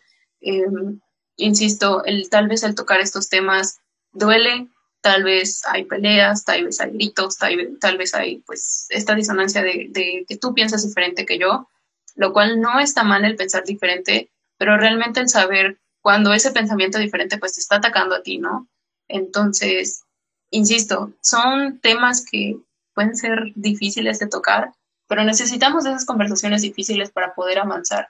Realmente, si yo no te estoy diciendo qué me está molestando o cómo me está impactando tus, tus acciones, no vas a saber nada, ¿no? Y no vamos a cambiar ningún panorama y vamos a seguir igual que como hace 80 años, en 1940, cuando nada más apenas estaban dando los créditos y esos créditos ni siquiera eran para nosotras, sino eran para las actividades productivas que desarrollaban nuestros, no sé, las personas que te acompañaban, ¿no? Tu, tu pareja. Así que sí, exactamente. Y, y, que sabes que también, justamente ahorita que decías, de cómo muchas veces también nosotras mismas demeritamos el trabajo que hacemos, creo que sí viene mucho como de este panorama histórico del que venimos, que es que durante mucho tiempo también como empezaron a ver que la mujer quería seguirse metiendo en el tema laboral, fue un, a ver, ¿qué hacemos para que vuelvan a sus hogares y no nos estorben como hombres en este, en este aspecto, ¿no? Y fue empezar a estigmatizar a las mujeres, por ejemplo, madres solteras que trabajaban, ¿no? Y entonces tú tenías que buscar la forma de seguir adelante y sentías que de cierta forma tú le debías algo a quienes te empleaban, ¿no? Entonces es esta parte de, bueno, pues como me están haciendo el favor de contratarme, entonces no me puedo poner tan exigente, entonces no puedo exigir tanto lo que a lo mejor yo sé muy dentro de mí que me corresponde por ser una persona que trabaja exactamente igual que cualquier otra, ¿no? Y creo que sí es, es triste y como dices, pero hay que empezar a cambiar este panorama y esta mentalidad, porque también no solamente impacta a lo mejor como en, en nuestra autoestima de forma individual, sino también en las estadísticas que a nivel nacional se empiezan a ver a la hora de trabajar, ¿no? Sí, realmente creo que el, donde debemos iniciar pues es el trabajo propio, el, el conocernos a nosotras mismas, el, esta parte interna, ¿no? Eh, psicológica, incluso el saber que pues sí valemos la pena y que sí somos personas de valor dentro de las empresas, eh, el no demeritar nuestro trabajo y el saber que incluso estamos cumpliendo con las expectativas y más allá de ello, ¿no? Que voy a tocar el tema, ¿no? De, la parte esta del trabajo, eh, realmente hasta apenas ahorita es que empiezo a hacerle estas aplicaciones a trabajos, a intern, a trainee, a trabajos junior y demás. Y es hasta que me topo pues, con este fondo de inversión que se llama Casia Capital, que hago mi entrevista y estas, eh, las chicas que se encargan de hacer esta parte de recursos humanos y la encargada del área de Equity Research, cuando ven mi perfil y me dicen, pues la verdad, nos gustó mucho la idea de que te, te motivaras o, que tomaras la iniciativa de participar, porque no hubo mujeres, no hubo mujeres que se decidieran postular y creo que es precisamente con el romper con estos miedos. Lo digo yo como mujer, lo digo yo como estudiante de finanzas, eh, como hija, como hermana. Eh, entiendo que pues hay miedo de, de, salir, de decir, de alzar la voz, de creértela, de ser, de que sí eres capaz de hacer las cosas, ¿no? Y realmente lo eres, todos somos capaces de hacer lo que, lo que nos tengamos propuesto, pero más con las mujeres. Realmente se nos ha callado por mucho tiempo y se nos ha puesto bajo la sombra de muchos hombres y tener ese miedo de que nos callen, de que pues alguien se robe nuestro trabajo y de que tomen ese crédito, eh, pues ya no debería de estar ahí, ¿no? Tenemos voz y voto y tenemos un lugar dentro de la sociedad que nosotras nos merecemos. Tienen una deuda histórica que pagarnos. Entonces, ese lugar debe estar ahí para nosotras de manera obligatoria y nosotras debemos ocuparlo. Entonces, eso no. Claro, y que sabes que también es otra cosa bien importante el decir que el incursionar nosotras como mujeres dentro de un mercado laboral no tiene que ser sinónimo de aguantar cosas que nos denigren o que nos degraden como personas o como mujeres, ¿no? Porque creo que muchas veces también es como, pues existe esta canción, ¿no? De eh, es un mundo de hombres y creo que desafortunadamente en muchos casos es cierto, pero es justamente, como dices, empezar a romper este, este silencio y decir, a ver, eh, cuestionar las cosas que no nos parecen correctas y que sentimos que de repente a lo mejor atenten contra quién uno es o los principios que uno tiene, porque de repente es muy sencillo decir como, ay, pues y no sabes cuántas veces lo he escuchado, ¿no? El decir, ay, pues tú querías formar parte del mundo laboral, pues aguántate. Pues es que eso, eso es lo que va a ser parte de, ¿no? Y es como, claro que no, es que justamente hay que empezar a cuestionar estas estructuras, porque si no, nada más se vuelven un, un yugo en lugar de una escalera que nos ayude a, a sentirnos más, creo yo, satisfechas con una misma, pero también a, a aportar algo realmente a la sociedad, ¿no? Y que justamente, como dices, el crear entornos donde, por ejemplo, mujeres se puedan involucrar más, donde se puedan informar más, creo que es una buena iniciativa y creo que es algo que se tiene que impulsar mucho más para que uno pueda empezar realmente a, doblar esas estructuras que durante mucho tiempo nos han eh, tenido pues abajo, ¿no? Abajo, abajo, en lugar de tenernos a la par, sino es que un poco más arriba, si es que lo merecemos. Y también ponen aquí en, en comentarios Viva el feminismo económico y la economía feminista, que las mujeres tomen los medios de producción y se rompan las cadenas de explotación laboral. Y es justamente lo que, lo que estamos diciendo, ¿no? O sea, es empezar a crear realmente estructuras que nos den un soporte como mujeres que, que forman parte de esta realidad y de esta sociedad mexicana que también trabaja, ¿no? Sí, justo. Creo que una iniciativa propia que, que, que me gustaría que se tomara en cuenta es el darnos estos lugares, el que sean obligatoriamente nuestros. Entonces ya que recaiga en nosotras la posibilidad de decidir entre si queremos ese puesto o no lo queremos, porque realmente no tenemos esa posibilidad de decidir. Eh, estamos a expensas de lo que piensen las demás personas, de los sesgos que tengan, de que si un hombre está al mando, de que si una mujer está al mando, que pues se le vea eh, este sentido preferencial de, ay, es que la apoyó porque también es mujer, ¿no? Entonces, el reclamar esos lugares que, tenemos, que nos merecemos por derecho. Sí, claro, y sabes que también el derecho a no ser cuestionadas, por ejemplo, en el caso de tener un puesto más arriba, ¿no? Porque cuántas veces no se ha escuchado esta idea tontísima de, pues es que quién sabe cómo subió, o, o que de repente para poder ascender a un puesto más, eh, pues a lo mejor con más decisión sobre mesas directivas o demás, te hagan ver un panorama que a lo mejor todavía ni siquiera es tu realidad, ¿no? Oye, pero ¿qué tal si eres mamá en algún punto? O sea, ¿cómo, cómo va a afectar eso a tu visión de la empresa, ¿no? Que claro que es una decisión que se tiene que tener en cuenta, pero es preguntarse por qué a nosotras sí y a los hombres que forman parte de este mismo esquema no se les pregunta esa parte, ¿no? creo que es empezar también a cuestionar eh, el sesgo que hay justamente de muchas personas a la hora de los roles de género y de cómo estos se, se relacionan con cómo nos vamos a desempeñar con el trabajo, ¿no? Sí, justamente es, es esta parte de, de complejo de su, superioridad que a veces acapara mucho a los hombres. Y, no lo sé, Manuel, tal vez yo sea mejor que tú y soportan. eh, el saber que es que sí, realmente hay veces en las que los hombres tienden a pensar que, son mejores. Eh, hay estadísticas incluso en la parte de finanzas que sí, en efecto, los hombres llegan a conocer más de finanzas que las mujeres, pero aquí la pregunta es, ¿por qué? O sea, no, no creo que realmente sea por capacidades, ¿no? Hay mujeres muy inteligentes y muy capaces que han estado dentro del medio y que se han destacado para que pues llegue una persona a decir como de, es que tú porque eres mujer, pues no sé, tienes un pensamiento o un cerebro diferente o aprendes más lento y pues no es así. así que eh, el, el, el, saber que hay personas mejores que tú, que hay personas peores que tú, que hay personas iguales a ti, eh, creo que sería lo más importante en el momento de, de aceptar el hecho de que hay mujeres que están sentadas en las sillas de directivos y que realmente se lo merecen y que no están ahí por caras bonitas, no están ahí porque les dieron pues la palanca o lo que sea. Y, y el comprender que realmente se lo merecen y que nosotras también somos seres humanos dentro de esta sociedad. Sí, completamente.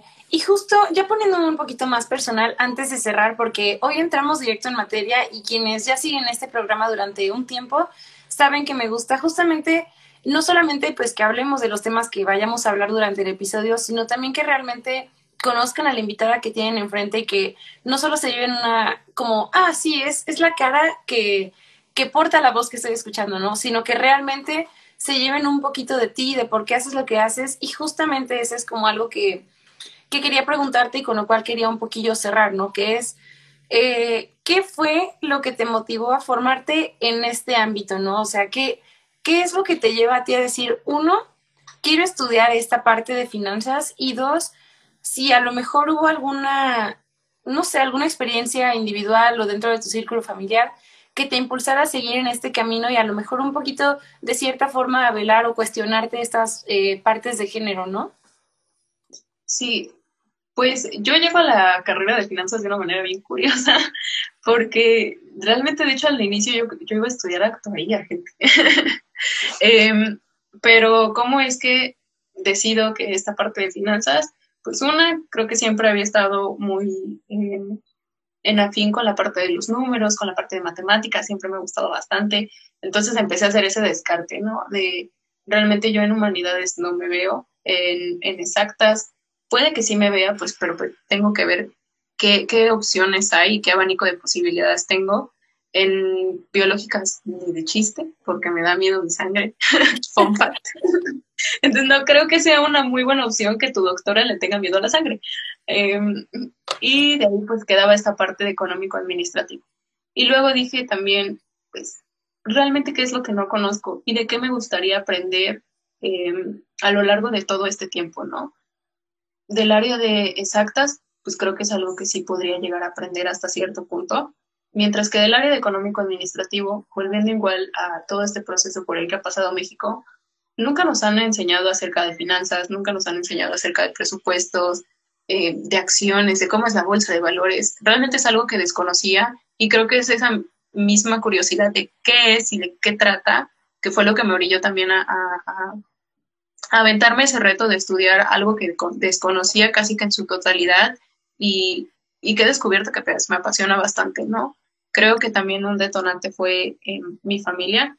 Dentro de mi familia realmente no hay financieros. Todas eh, las mujeres dentro de mi familia o en su gran mayoría son maestras, em, lo cual incluso también motiva uno uno de mis sueños a, futuro, que es el poder enseñar eh, lo que yo me gustaría hacer, ser maestra de área incluso, el tocar estos temas, el, el planteárselo tanto a hombres como mujeres, a, los chiquitos, a, adolescentes y demás, ¿no?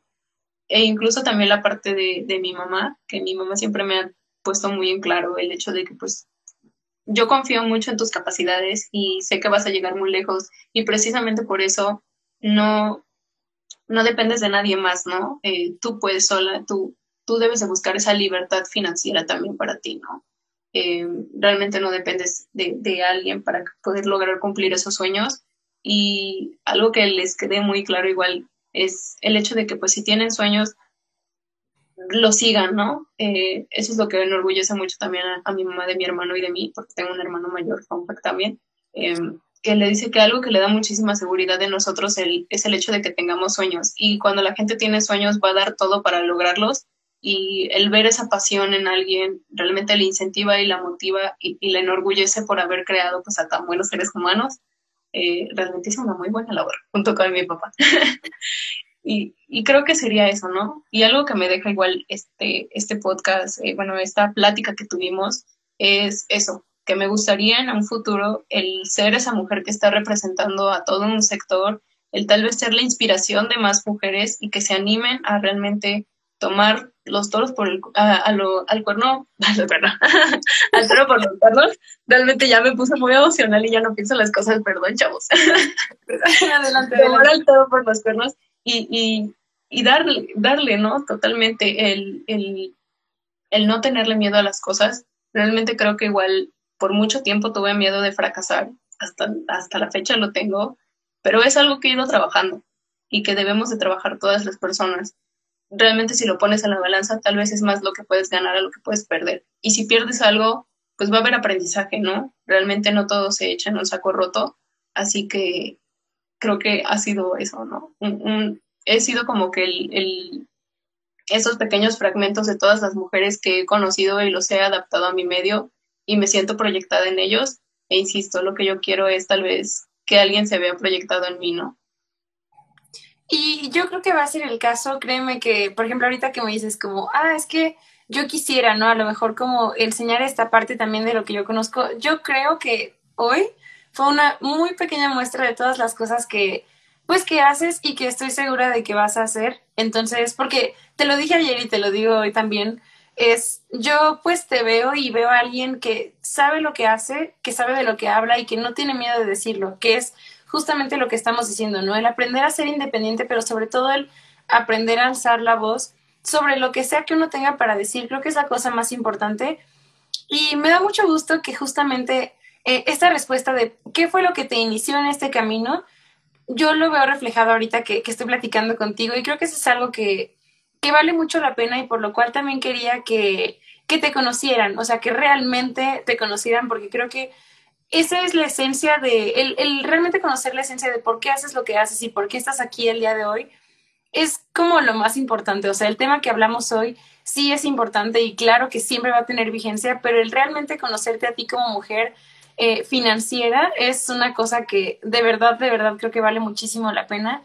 Y pues también en este sentido me gustaría preguntarte también, un poco eh, más allá de esto que, que me mencionas, ¿no? Como quiero poder transmitir que es algo, un paso así que a lo mejor tú veas súper guajiro o un paso muy gigante que quisieras dar respecto a tu futuro en, en este rubro o si no también como persona, ¿no? Como qué es lo que quisieras lograr a lo mejor de aquí a cinco años, de aquí a diez, algo que a lo mejor te digo, suena súper viajado, súper guajiro, pero que estoy segura que se va a hacer, ¿sabes?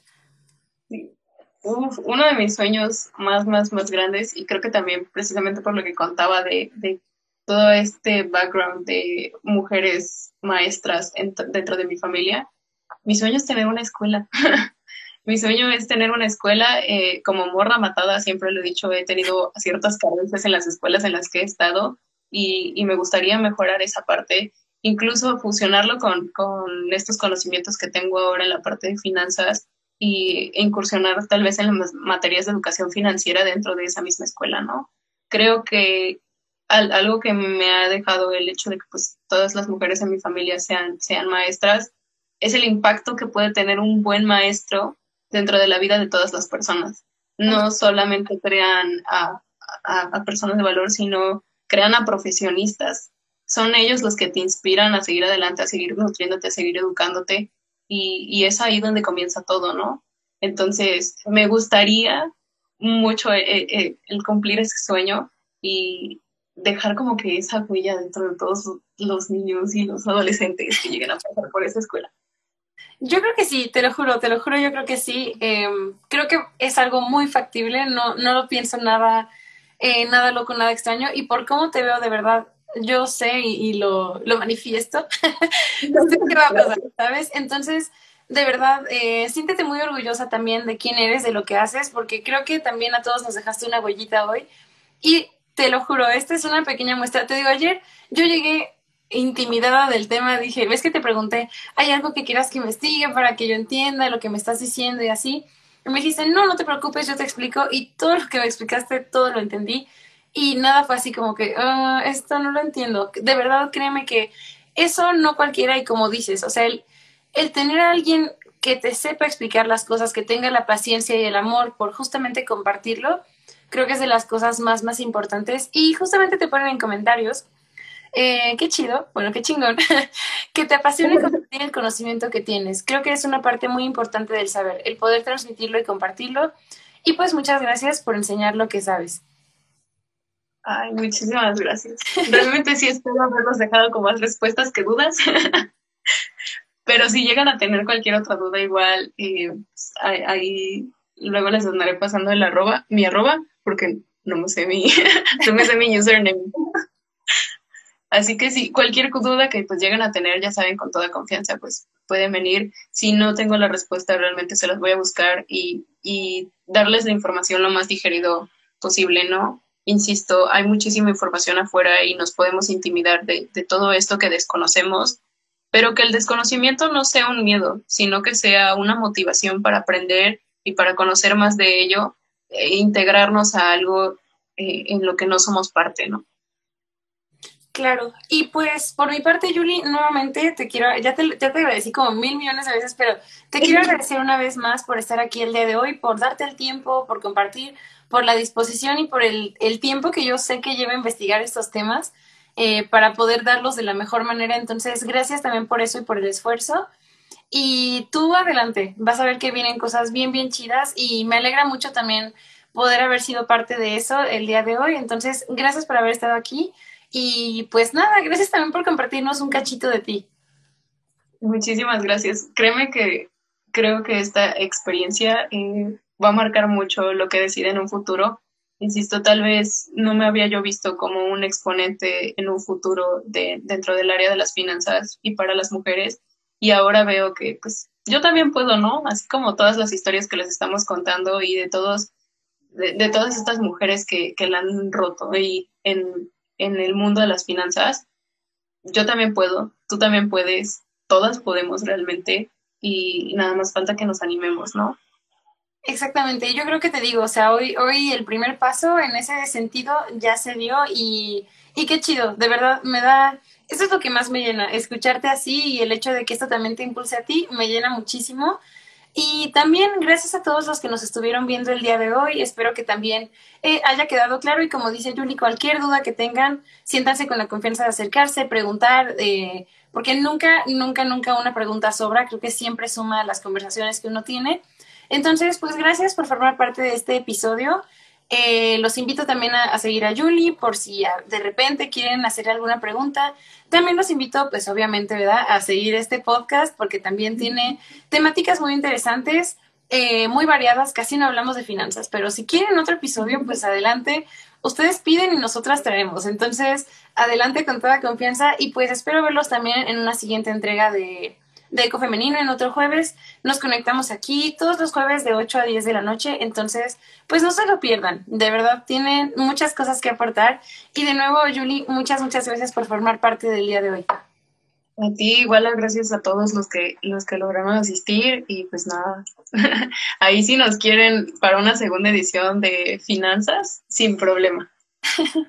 Sí, estaría muy bien, la verdad, porque yo creo que esto a lo mejor nada más eh, removió más cosas que quisieran saber. Entonces, pues les digo, o sea, ustedes pidan y aquí, aquí entregamos, aquí entregamos, no pasa nada. Este, y pues bueno, eso fue todo por nuestra parte. Ella fue Julie Viveros, mi nombre es Gilles García también, y nos vemos la siguiente semana en otro episodio más de Eco Femenino. Que tengan muy buen fin de semana, que lo disfruten, cuídense mucho, sigan aprendiendo, sigan cuestionando todo lo que les rodea. Y pues nos vemos la siguiente semana para un episodio bien interesante. No les quiero spoilear, pero va a estar muy padre. Entonces, pues sí, eh, los veo la siguiente semana y pues de nuevo, Julie, muchas gracias. Les mando un abrazo, un beso muy fuerte y pues nos vemos la siguiente semana. Bye. Gracias por escucharnos un episodio más de Eco Femenino. Te recuerdo que además de estar aquí, Ecofemenino se transmite todos los jueves a las 8 pm a través de nuestra cuenta de Instagram Ecofemenino. No olvides seguirnos en nuestras redes sociales y nos escuchamos en el siguiente episodio.